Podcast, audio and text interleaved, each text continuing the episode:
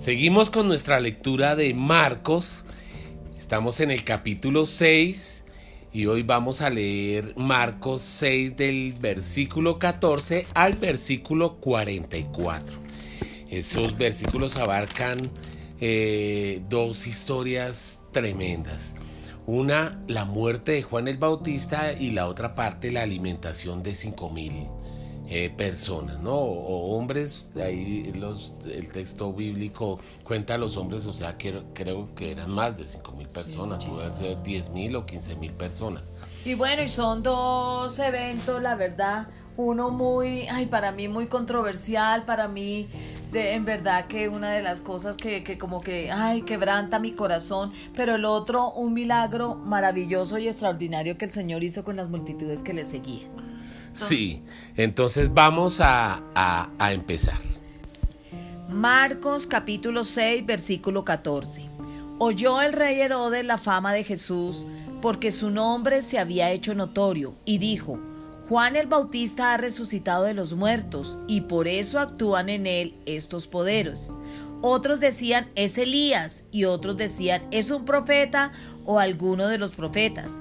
Al oír esto Herodes dijo, Este es Juan, el que yo decapité, que ha resucitado de los muertos, porque el mismo Herodes había enviado y prendido a Juan y le había encadenado en la cárcel por causa de Herodías, mujer de Felipe su hermano, pues la había tomado por mujer.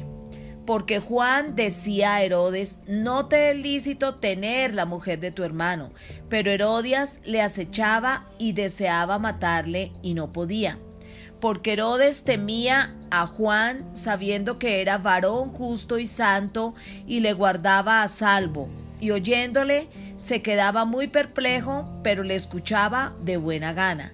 Pero venido un día oportuno en que Herodes en la fiesta de su cumpleaños daba una cena a sus príncipes y tribunos y a los principales de Galilea, Entrando la hija de Herodías, danzó y agradó a Herodes y a los que estaban con él a la mesa, y el rey dijo a la muchacha, Pídeme lo que quieras y yo te lo daré. Y le juró, Todo lo que me pidas te daré hasta la mitad de mi reino. Saliendo ella dijo a su madre, ¿qué pediré?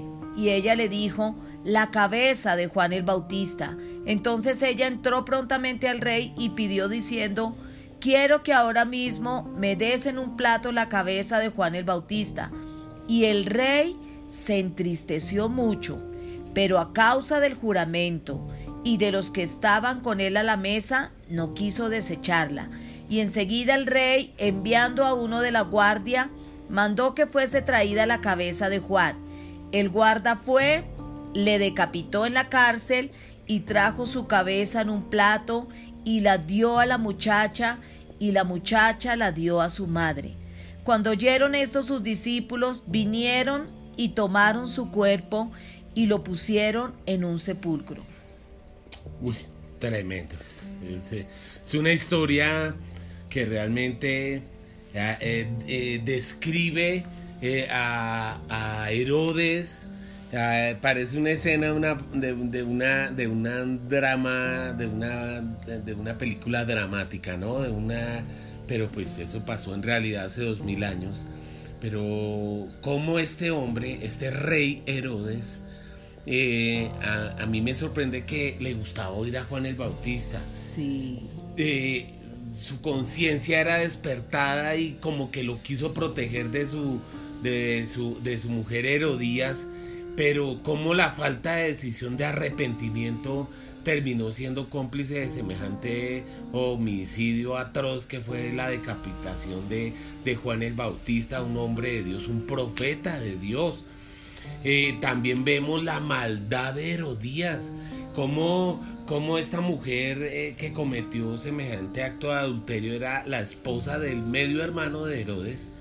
y decidió ella misma aceptó eh, en, enredarse o casarse con Herodes algo que no era lícito ni antes ni ni, ni, ahora ni va a ser nunca lícito semejante acto de adulterio no de que la esposa del hermano decía dejar a su hermano para casarse con otro hermano no, así sea medio hermano es una es un acto de adulterio terrible Y, y Juan el Bautista, ¿no? Un siervo de Dios.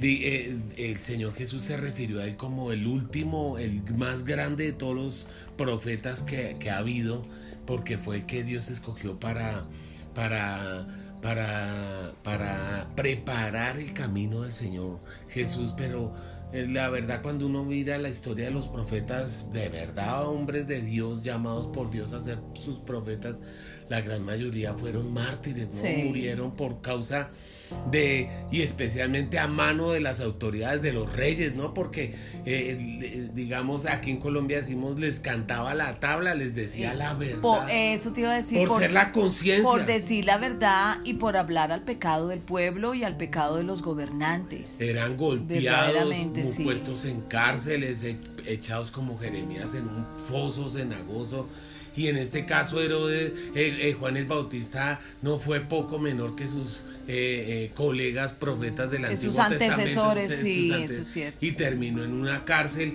y por capricho de una mujer, yo pensaba ahorita, bueno, si me pongo en el caso de Herodías, yo creo que fue el día más feliz de su vida porque logró su venganza. La maldad, sí. la maldad culmen, pero también fue el sello de su de su destino eterno, ¿no? Porque yo creo que esta mujer ahorita allá en las tinieblas, su alma debe estar con, en, las confusiones, en, la, en, la, en el infierno, ¿no? Debe estar pensando y Herodes también diciéndole, diciéndose a sí mismo y a la gente que lo acompaña allá en el, en el Hades, en el infierno, Ay, pero a mí me gustaba Juan el Bautista, pero no le alcanzó. El que le gustara, hay mucha gente escucha la verdad, escucha la palabra de Dios, pero nunca toma decisiones y se queda con que les gusta, pero nunca se arrepiente, nunca eh, sientan posición. Mira, en este caso, Herodes hubiera podido decir no, le hubiera podido decir, no, eso no te lo puedo conceder porque él es un hombre de Dios y la vida le pertenece al que lo llamó, pero no, él pero también, por el temor de hombres, ¿no? Porque como fue... Pero es que mira que le, le concedió la petición por un baile. Qué cosa tan banal, pero tan ahí, Sí, pero mira que ahí es donde está lo que es la palabra de la autoridad. Sí. Es que la palabra de una persona en autoridad vale. Sí. Y vemos, eh, yo también veo un asunto de, de conciencia, de, de lavar la conciencia de Herodes. ¿Por qué? Porque Herodes estaba admirado de la vida de Juan el Bautista, pues tanto que, que, que, que cuando estando Juan el Bautista en la cárcel, escucha la fama de Jesús y todo esto, ya había, eh, ah, digo, estaba Juan el Bautista muerto, porque ya había muerto, decapitado, y escucha la fama de Jesús y todo, tanto que se atrevió a decir que eso era Juan el Bautista que había resucitado de los muertos. creía en la resurrección. Mira, o sea, creía en la resurrección y admiró tanto el ministerio y la obra de este hombre que dijo, ahora este hombre ha resucitado, no solo es un profeta y el Señor Jesús mismo que dijo que, que ningún, que el mayor de los profetas era Juan el Bautista, de hecho fue el último de los del Antiguo Testamento, pero mira cómo la autoridad cuando se ve confrontada a realidades entre lo que entre el bien y el mal en las decisiones, cómo trascienden, de qué manera ¿Quién era Juan el Bautista? El tremendo hombre de Dios, el más grande de los profetas, lo dijo Jesús. ¿Y quién era esta, esta joven? Que esa joven a quien le concedió Herodes esta petición de la, de la cabeza de este hombre. Una, una jovencita, una, una niñita adolescente, caprichosa, mala, perversa y que vivía en un mundo, en un mundo de fantasía inspirada por la mamá, sí, obviamente inspirada por su mamá, pero, pero mira lo que fue, lo que es la palabra, la palabra y el compromiso de la palabra de un hombre. Él le dijo a esta, a esta joven porque se sintió pues a gusto, era su cumpleaños y esta joven bailó y todo, bueno, ¿qué quieres que te dé? Te voy a dar un presente por causa de lo que hiciste, agradarme hoy en mi cumpleaños, en mi fiesta, pero nunca Juan se imaginó semejante confrontación. De hecho, allí mismo, como decías tú, en la escritura dice que eh, Herodes temía a Juan, sabía que era un varón justo, en el versículo 20 dice que sabía que era un varón justo y santo y que le guardaba salvo, de alguna manera lo tenía en la cárcel, pero allí de todas maneras como que lo tenía seguro y guardadito. Y protegido. Y protegido de, o sea, le tenía miedo a su propia mujer. sí, mujer era terrible. Pero imagínese, el haber comprometido su palabra le tocó. Allí es cuando, saben, yo digo, eh, eso nos deja una gran enseñanza. No, eh, cuando Dios nos pone como autoridad, uno tiene que tener mucho cuidado con las cosas que con lo que promete, con, lo que promete, con las promesas. Y el Señor habla acerca de eso en Eclesiastés habla de que de que cuando vayamos al Señor es mejor que nosotros más bien que nos quedemos en silencio y no hablemos mucho ni prometamos muchas cosas, no sea que pequemos. Pero también nos recuerda eh, mi amor que que como siervos de Dios también podemos perder la vida por causa de Cristo. Por no decir la cabeza, porque mira que, Juan el Bautista eh, perdió la cabeza por servir al Señor. O sea, por, el, por haber hablado la verdad, perdió su cabeza. O sea, eh, eh, yo pienso, bueno, en todas, las, en, todas las personas que pudieron haber pensado. Juan el Bautista, aún en, medio de la cárcel, mandó a preguntar si el Señor Jesús en otro evangelio dice si el Señor era el Mesías, porque yo creo que para cualquiera debe haber sido un tiempo mucha aflicción de Juan el Bautista, ¿no? Sí. O sea, eh, de todas maneras, esa es una aflicción, para mí es una aflicción muy grande que hubiera muerto así Juan el Bautista, ¿no? Por el capricho de, una familia mala y perversa, de unas mujeres malas y perversas. Malas y perversas. Pero bueno, siguió el, ministerio del Señor, Jesús siguió adelante. En el versículo 30 dice así, alimentación de los cinco mil. Entonces los apóstoles se juntaron con Jesús y le contaron todo lo que habían hecho y lo que habían enseñado. Acuérdense que venimos del orden de lectura de que ellos salieron de dos en dos a predicar el Evangelio por toda esa región. De ahí la fama del Señor se extendió.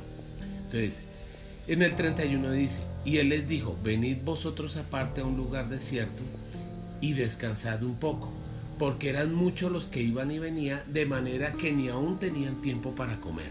Era un tiempo en que el ministerio estaba, pero en su máximo en movimiento, ¿no? Versículo 32 y se fueron solos en una barca a un lugar desierto. Pero muchos los vieron ir y le reconocieron. Y muchos fueron allá a pie desde las ciudades y llegaron antes de que, de que ellos y se juntaron a él. Mire ese tremendo despertar del espíritu en esa región. Sí. Y salido Jesús vio una gran multitud y tuvo compasión de ellos, porque eran como ovejas que no tenían pastor y comenzó a enseñarles muchas cosas. Cuando ya era muy avanzada la hora, sus discípulos se acercaron a él diciendo, el lugar es desierto y la hora muy avanzada. Despídelos para que vayan a los campos y aldeas de alrededor y compren pan, pues no tienen qué comer. Respondiendo él les dijo, dadles vosotros de comer. Y ellos dijeron, que vayamos y compremos pan por 200 denarios y les demos de comer? Y él les dijo, ¿cuántos panes tenéis? Y, y verlo. Y al saberlo dijeron, cinco y dos peces. Cinco panes y dos peces. Y les mandó que hiciesen recostar a todos por grupos sobre la hierba verde y se recostaron por grupos de ciento en ciento y de cincuenta en cincuenta. Entonces tomó los cinco panes y los dos peces, y levantando los ojos al cielo, bendijo y partió los panes, y dio a sus discípulos para que los pusiesen delante, y repartió los dos peces entre todos. Esto es increíble. Y recogieron los pedazos doce cestas llenas y de lo que sobró de los peces y lo que comieron, los que comieron eran cinco mil hombres. Bueno, aquí esto, de verdad, sobre este versículo hay, han habido muchas enseñanzas. Sí. Una, por ejemplo, es que, eh, eh, acuérdense, en los tiempos de Moisés, en el Antiguo Testamento de Moisés, profetizó que vendría, vendría otro profeta y que a él tenían que oír. E igual que Dios Padre dio alimento al pueblo de Israel en el desierto, Jesús le dio alimento al pueblo de Israel en el desierto. Fíjate, multiplicó el pan, algo, algo para mí maravilloso, sorprendente. De hecho, de hecho es. Espera, termino una idea que quería decir. Tranquila, mi amor. El, el contraste entre dos reyes, el rey Herodes y nuestro rey Jesús. El rey Herodes actuó sin misericordia y sin compasión con Juan el Bautista. Pero fíjate que el Señor Jesús miró a la multitud con compasión y les dio, les dio de comer. Es la comparativa de que hoy en día hay autoridades que no tienen compasión de su propio pueblo, especialmente los países, eh, tú sabes, dictatoriales, pero hay otros países que sí tienen compasión de su propio pueblo. De los necesitados. Y de hecho, fíjate que este es uno de los milagros que hizo el Señor Jesús. Y es el único milagro que se registra en los cuatro evangelios. En el evangelio de Mateo, Marcos, Lucas y Juan. Que muestra claramente el corazón del Señor. Un corazón de pastor porque dice que tuvo compasión de ellos porque eran ovejitas que no tenían pastor. Y estaban, y, me encanta que dice que muchos que muchos lo vieron, que muchos le reconocieron, que le buscaban, que como que los asediaban. Verdaderamente un avivamiento. El Señor Jesús lo único que, que trajo sobre su pueblo, sobre la nación de Israel, fue un despertar espiritual, un hambre y sed por las cosas eternas, por todo lo que veían en el Señor Jesús. Y, y ve uno ese corazón de pastor, un corazón compasivo compasivo y misericordioso que vio la necesidad porque los vio, recibieron la palabra del Señor. Jesús, yo creo que bueno, no ahí no no registra de qué les hablaría. Lo cierto es que sí dice que la hora era ya avanzada, que quizás se hacía ya tarde, entonces los discípulos comenzaron, uy Señor, despídelos por favor, no tienen que comer. Entonces dos mentalidades, el Señor estaba en el mundo espiritual enseñando, dándoles el alimento espiritual y los discípulos ya preocupados porque